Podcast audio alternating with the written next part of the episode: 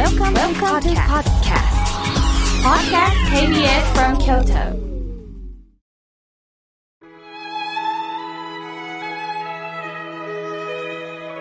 改めまして、僧侶の河村明慶です。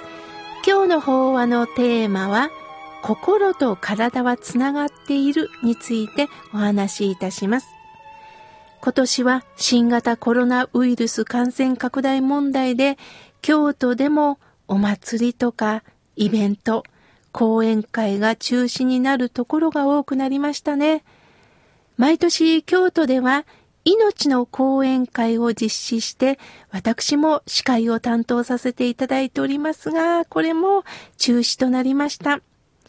いつも京都小さな命を守る会から機関誌が送られてくるのですが、書道家でもあり、仏教徒の相田光夫さんの息子さんが寄稿された言葉がすごく印象的だったので紹介します。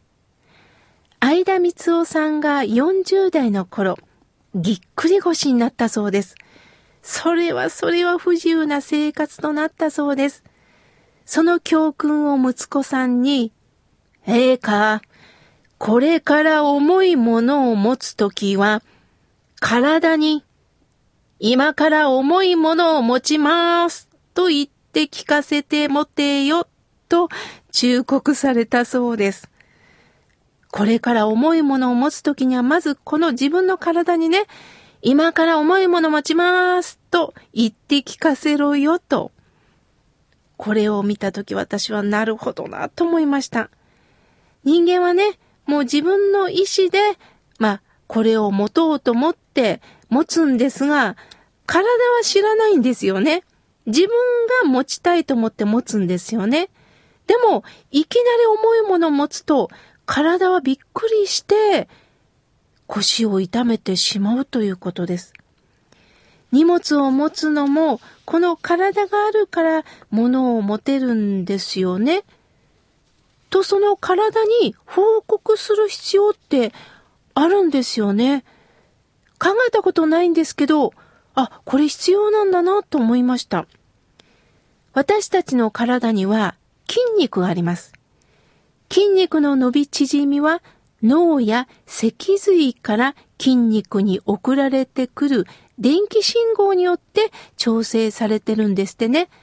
例えば、テーブルの上にジュースがあります。それを飲もうとするとき、実際の動きだけを見たら、手を前に伸ばしてコップを取って口に持ってくるという行為に過ぎないんですが、実はこうした動きの背景に神経のネットワークの存在が隠れているそうなんです。まずコップを手に取るためには目で見ますよね。目という感覚器で位置を確かめなければいけない。ただ闇雲に手を伸ばしただけではコップをひっくり返してしまうんですって。この視覚情報は脳や脊髄にある中枢に伝えられるそうです。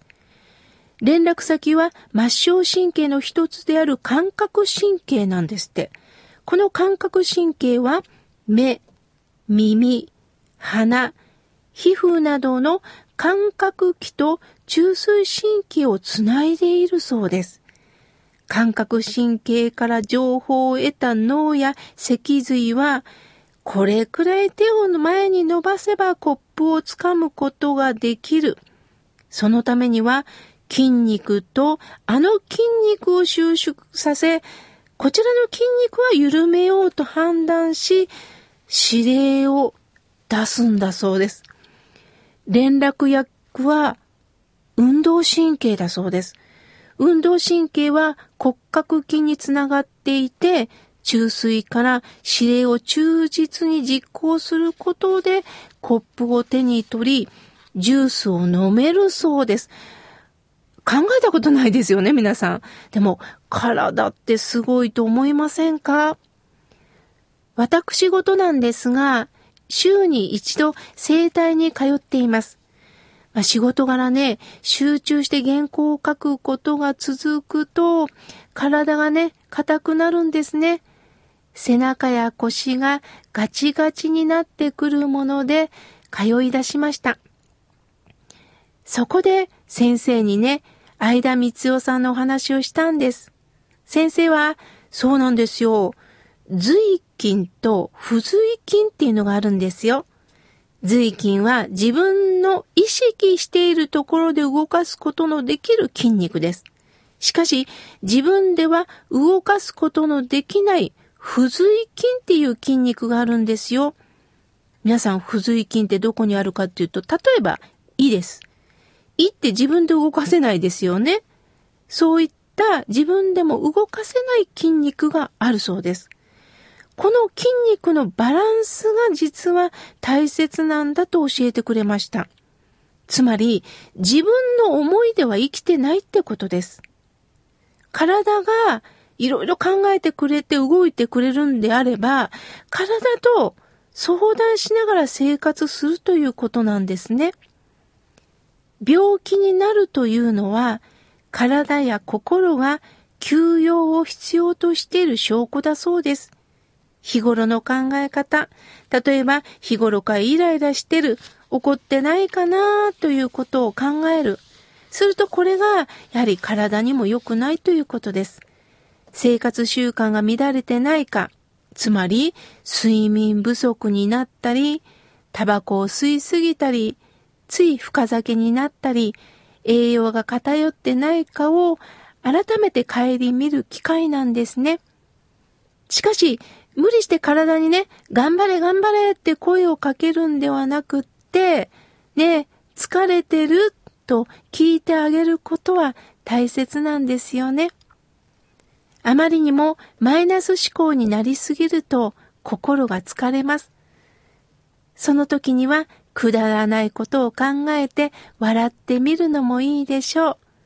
こうして生きてるだけでも丸儲けと思える心の消耗という言葉があります。心が消耗するのはね、心配しすぎ、怒りすぎ、悲しみしすぎ、嫉妬のしすぎ、焦りすぎ、取り越し苦労、これによって心がね、擦り切れてくるんです。この自分の癖を確認するといいですよね。私もね、あの、ここのとこずっと原稿が続いておりましてね、あの、来月8月上旬に、えー、明日元気になーれという本が出ます。明日元気になーれ、えー、海流者さんから出るんですけれども、いよいよ入校が終わったんですね。その開放感から、ちょっと、えー、ゆっくりとあ、街に出てみようということで、烏丸追池、えー、下がったところに新風館がリニューアルしましたよね。もう緑をふんだんに取り入れた空間で、えー、京都初出店のショップもたくさんあったんですが、その中でビームスジャパンに入ったんです。なんだろうとよく見ると、なんと、井村屋さんの小豆バーが置いてあるんです。おしゃれな冷凍庫に入ってるんです。すべて小豆バーは当たり付きだそうです。いやー、感動しましたね。